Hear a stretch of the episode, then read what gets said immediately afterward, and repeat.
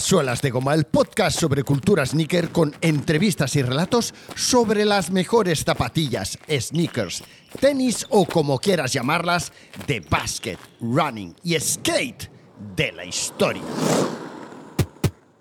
¿Quién es Marcus Mills Converse? Pues ahora mismo te lo cuenta, pero hey, antes de seguir, recuerda que te espero en suelasdegoma.fm Premium. Apóyame, suscríbete, disfruta de los episodios y contenido exclusivo y prepárate para recibir tu pack de stickers exclusivo de bienvenida. Ya sabes que te puedes inscribir directamente desde las notas del episodio de la aplicación desde donde estás escuchando este podcast que tanto te mola. Bueno, ¿quién era Marquis Mills Converse? Pues hombre, es muy fácil, ¿no?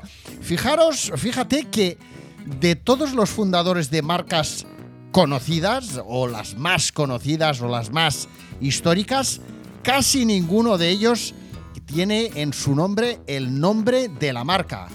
Eh, Adolf Dassler, Adidas, bueno, Adolf Adi Dassler, Adidas, bien. Rudolf Dassler, Puma, nada que ver. Phil Knight, Nike, tampoco. Bill Bowerman, su socio, Nike, tampoco. William J. Riley, el fundador de New Balance, no parece New Balance en su nombre. Joseph William Foster, el fundador de Reebok, nada que ver tampoco. Onitsuka Kihachiro, eso sí, el fundador de Onitsuka, aunque luego ha acabado llamándose ASICS hasta el momento, porque la verdad es que ASICS y Onitsuka han ido diciendo que cambiaban el nombre que no, ahora se llamará solo ASICS, ahora se llamará solo Nichuka, pero ASICS será deporte o será moda. Bueno, esto nos llevan mareados durante años y años. De momento me parece que ahora mismo se llama ASICS. Pero el fundador de Onitsuka, que después se llamó ASICS también, y ahora se llama ASICS, se llamaba Onitsuka. O sea que bien. Bueno, y en el caso de hoy, Marquis Mills Converse, pues ¿quién va a ser si no? El fundador de Converse. Sí, señor, claro que sí. Bueno, ¿quién es, quién fue Marquis Mills Converse?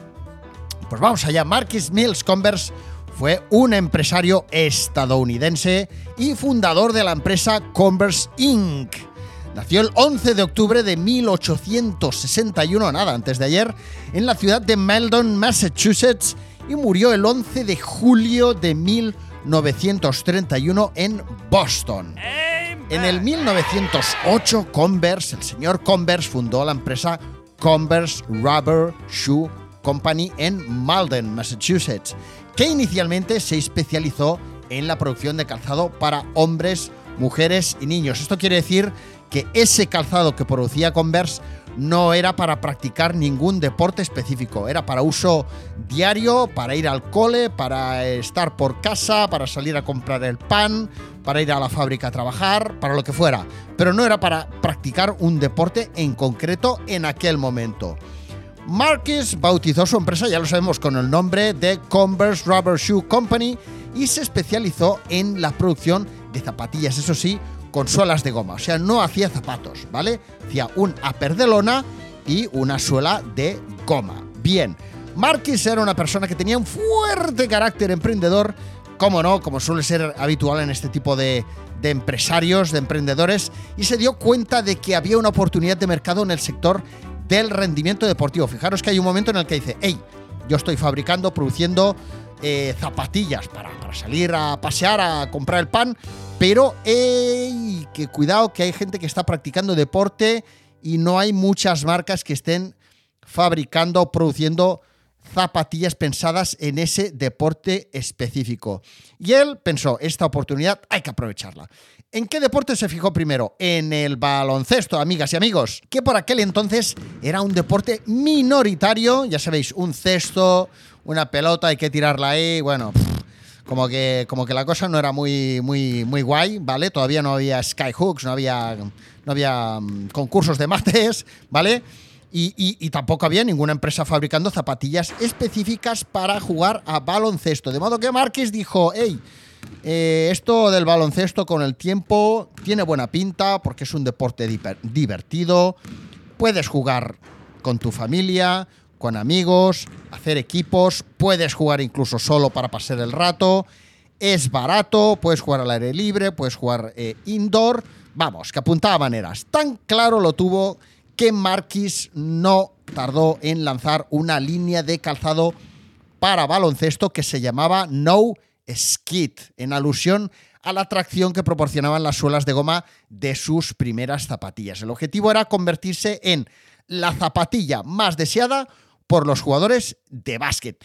Todo esto os estoy haciendo un resumen del primer episodio que publiqué en Suelas de Gomer, en Suelas de Goma. Fijaros que llevo ya más de 100 episodios y os voy a contar algo en breve, porque vamos a celebrarlo, ¿no? Ya que llevo 100 episodios, a ver, 100 episodios pueden ser muchos o pocos según cómo se mire, pero vamos a celebrarlo, ¿vale? Bueno, buscando, buscando, conseguiremos encontrar, buscando, buscando en Google, conseguiremos encontrar el catálogo más antiguo que conserva el archivo de Converse. De hecho, podéis ver imágenes en el artículo publicado en ese primer episodio eh, en suelasdegoma.fm. Ahí veréis estas imágenes, ¿vale? Y uno de esos primeros modelos Converse es uno de 1916 en el que se presentaban las zapatillas, bueno, uno de esos primeros catálogos de Converse se presentaban esas zapatillas para basketball modelos Surefoot y Big Nine. ¿Pero qué me estás container? Y las favoritas y más exitosas de aquel momento que eran las No Skid, las no resbalan. ¡Cuidado! Unas zapatillas con una puntera de goma para proteger la puntera del pie. Fijaos qué sofisticación, ¿vale? Un cuerpo de lona resistente, refuerzos en la lona por donde se pasaban los lazos para que no se rompiera la, la, la zapatilla al apretar. Y un parche redondo, ¿eh? ¿verdad que os suena eso? Para amortiguar los golpes y sobre todo los roces de los tobillos, ¿vale? Y por último un espacio abierto en la tira que recorre de arriba abajo la zona del talón para poder pasar un dedo y calzarte las zapatillas rápidamente. Vamos al tirador, simples pero muy muy muy efectivas y cómodas. Bueno, para mí son cómodas, conozco más de uno y de dos al que las eh, All Star, las eh, zapatillas eh, las primeras zapatillas con suelas de goma para jugar a baloncesto de la historia no les son nada cómodas, en mi caso sí que lo son. Bueno, aquellas primeras zapatillas, las No Skid, el boca a boca entre los jugadores comenzó siendo muy positivo ya desde el principio, pero a las zapatillas les faltaba algo de gancho y no en cuanto a ese diseño que, que en aquel momento pues podía resultar innovador, sino en cuanto a su nombre, un nombre el nombre de, una zapatilla de baloncesto que se llamara No Skid, no resbalan, pues hombre, tampoco es que fuera algo que fuera muy, muy, que, tuviera mucho gancho, ¿no? Entonces, dándole vueltas, dándole vueltas, parece ser que a este hombre pues se le acaba ocurriendo que debían de llamarse Converse All Star. Yo no he encontrado el origen del nombre, es muy probable que esté por ahí. Coméntamelo en redes sociales, coméntamelo donde tú quieras, en el post que habrá en Suelas de Goma, en Instagram, en las notas del episodio, donde tú quieras, ¿vale? Si tú sabes algo más, coméntamelo. Eso sí, no cabe duda de que Converse All Star era un hombre muy rollo sueño americano. Si tú quieres, puedes conseguirlo. Ponte la All Star si eres una estrella del baloncesto, ¿vale? Ese mismo año que lanzó este, este nuevo nombre para ese modelo de zapatillas, eh, Converse, el señor Converse fichó a Chuck Taylor, un jugador de baloncesto que estaba a punto de retirarse y que comenzó a trabajar en la sucursal de Converse Chicago como vendedor, como representante, ¿vale? Era el embajador perfecto para la marca por su excelente trayectoria deportiva, había sido muy buen jugador de baloncesto, tenía un carácter muy afable y tenía muchas ganas de explicar en las universidades, en los colegios, eh, las bondades de ese nuevo modelo de zapatillas de baloncesto, de modo que su capacidad de relacionarse, su popularidad y esa primera zapatilla Converse, pues funcionaron tan tan bien que hasta hoy que se siguen vendiendo todavía las Converse Chuck Taylor All Star, un nombre que añadió Converse a ese modelo All Star en honor a todo lo que le aportó Chuck Taylor a Converse a través de esa zapatilla. Espero que os haya gustado este episodio de hoy. Seguimos repasando la historia de los fundadores de las marcas. Después seguiremos con, diseñadores, con, algún personajillo más, ¿vale? Para que tengamos una radiografía de los personajes más interesantes o más importantes, más relevantes, lo que te dé la gana dentro de la cultura sneaker, de la historia de las mejores zapatillas de basket, running y skate de la historia. Mañana más y mejor. Inscríbete, hazte premium. Venga, va, deu.